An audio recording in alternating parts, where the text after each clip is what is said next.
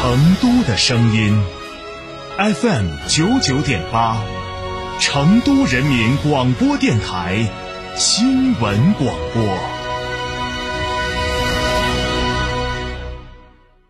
新三好 SUV 博越 L 王者归来，十二点五七万元起，首任车主三年或六万公里免费基础保养，增换购至高五千五百元补贴，三十六期零息，至高贴息七千元。寻三圣乡成都品信吉利六六八九八九六八。长城坦克春季购车节火热来袭，坦克三百十九点八八万起，至低零首付，至高三十六期零息，更有五年十次免费基础保养，至高七千元置换补贴。嘉诚坦克金牛店六五幺七零零五二。兰亭装饰二零二二全国家装企业标准领跑者整装新品重磅来袭，一百五十平米套四双卫，原价四十一万，现价仅需二十九万八千八百元，立省十一万多。整装包含一线品牌材料，中央空调，全屋软装，索菲亚四十平米定制衣柜。预约报名还可享一门到顶环境治理等电台专属服务，电话详询六七幺六幺幺六六六七幺六幺幺六六。兰亭装饰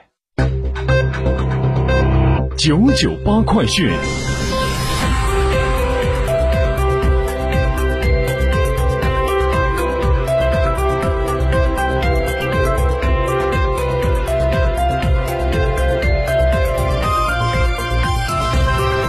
各位听众您好，欢迎收听九九八快讯，我是浩明，为您播报新闻。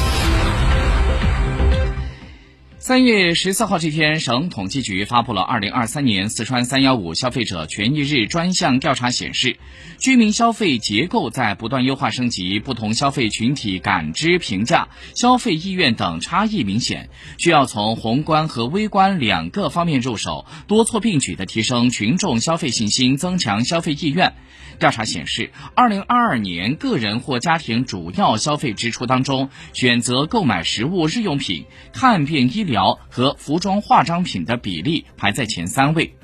此外，选择子女教育的比例也较高。分城乡来看，城镇受访群众选择还贷款、旅游服务、化妆品的比例，分别较农村高出了十五点一、九点八和七点零个百分点。与二零二一年相比，受访群众在看病、医疗服务、化妆品、购买家电及手机等电子产品、子女教育等方面的选择比例，均是高出十个百分点以上。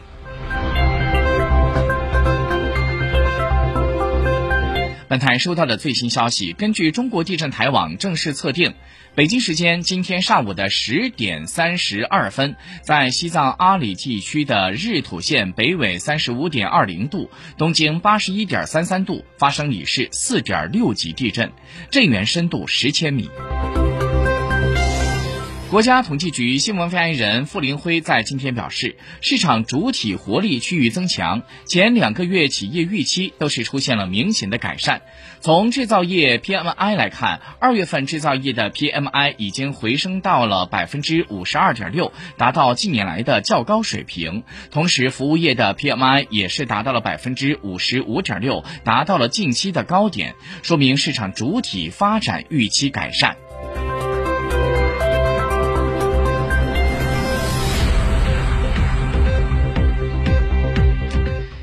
国家统计局新闻发言人傅林辉在刚刚举行的发布会上表示。总体来看，今年以来，随着疫情防控较快平稳的转段，稳经济政策的效果持续显现，经济运行整体呈现出企稳回升的态势。主要有以下几个特点：一是生产需求回升向好；二是就业物价总体稳定；三是经济循环逐步改善；四是市场主体活力趋于增强。这些情况充分的说明了一到二月份经济运行整体上是呈现出企稳回升的态。是，当然，我们也要看到，今年经济发展还面临着不少的难题，国际环境依然复杂，世界经济增长趋于放缓，外部主要经济体通胀问题比较突出，地缘政治等不稳定、不确定因素比较多。从国内来看，目前经济仍然是处在初步的恢复阶段，一些长期积累的结构性问题比较突出，稳定经济运行、促进经济运行整体好转，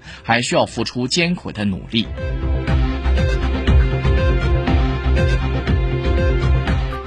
工业和信息化部办公厅在日前发布关于做好二零二三年信息通信业安全生产工作的通知，提到压实安全生产责任，适应形势发展变化，修订《电信网络运行监督管理办法》，加强基础电信企业和增值电信企业安全生产管理，健全电信和互联网安全生产管理体系。要聚焦当前 5G 网络运行安全存在的短板弱项，开展 5G 网络运行安全能力提升专项行动，提高云网融合、算网一体趋势下网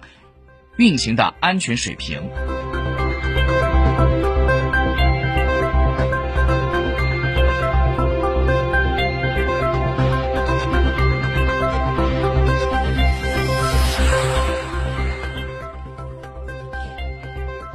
今天，人民币对美元的中间价较上一日调升二百六十九点，现在是六点八六八零。据中央气象台的预报。今天起到十五号，我国西南地区东部、江汉、江淮、黄淮西部、江南北部等地将自西向东有一次明显的降雨过程。贵州、重庆、湖北、湖南、安徽、江苏等地的部分地区有中到大雨，局地有暴雨或雷暴大风、冰雹等强对流天气。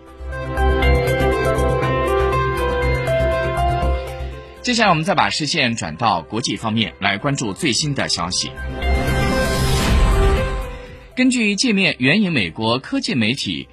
彭博的消息等多个消息源报道，美国的加州硅谷银行过渡银行的 CEO 在给客户的电子邮件当中表示，该行在美国境内照常开展业务，预计未来几天将会恢复跨境交易。美国的国务院发言人。普赖斯当地时间十四号说，美国当天一架无人飞机在黑海坠毁之后，美国召见了俄罗斯的驻美国大使。他说，美国驻俄罗斯大使已经向俄罗斯外交部传达了信息，美国官员也已经向盟国和合作伙伴通报了这一事件。据了解，俄罗斯的国防部十四号晚上发表声明，美国的一架 MQ 九无人飞机当天因为剧烈的空中机动动作失控坠入黑海。当时，该机正朝着俄边境方向飞行，机上的应答器处在关闭状态。俄空天军执勤战机升空对其进行了识别，没有动用机载武器，没有和美方无人机发生了触碰。根据越通社消息，自从中国决定三月十五号起将越南列入到试点恢复团队出境旅游国家名单第二批的信息发布之后，越南旅游航空公司积极筹备各项资源，为迎接首批中国游客来到越南做准备。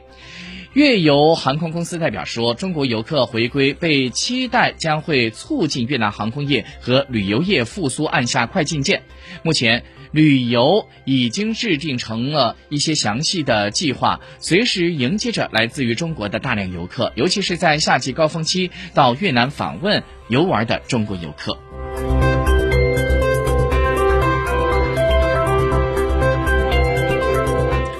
FIFA 官方在今天公布了2026世界杯赛制的方案，四十八支球队分为十二个小组，小组的前两名和八个成绩最好的小组第三晋级三十二强，淘汰赛将会新增一轮十六分之一的决赛。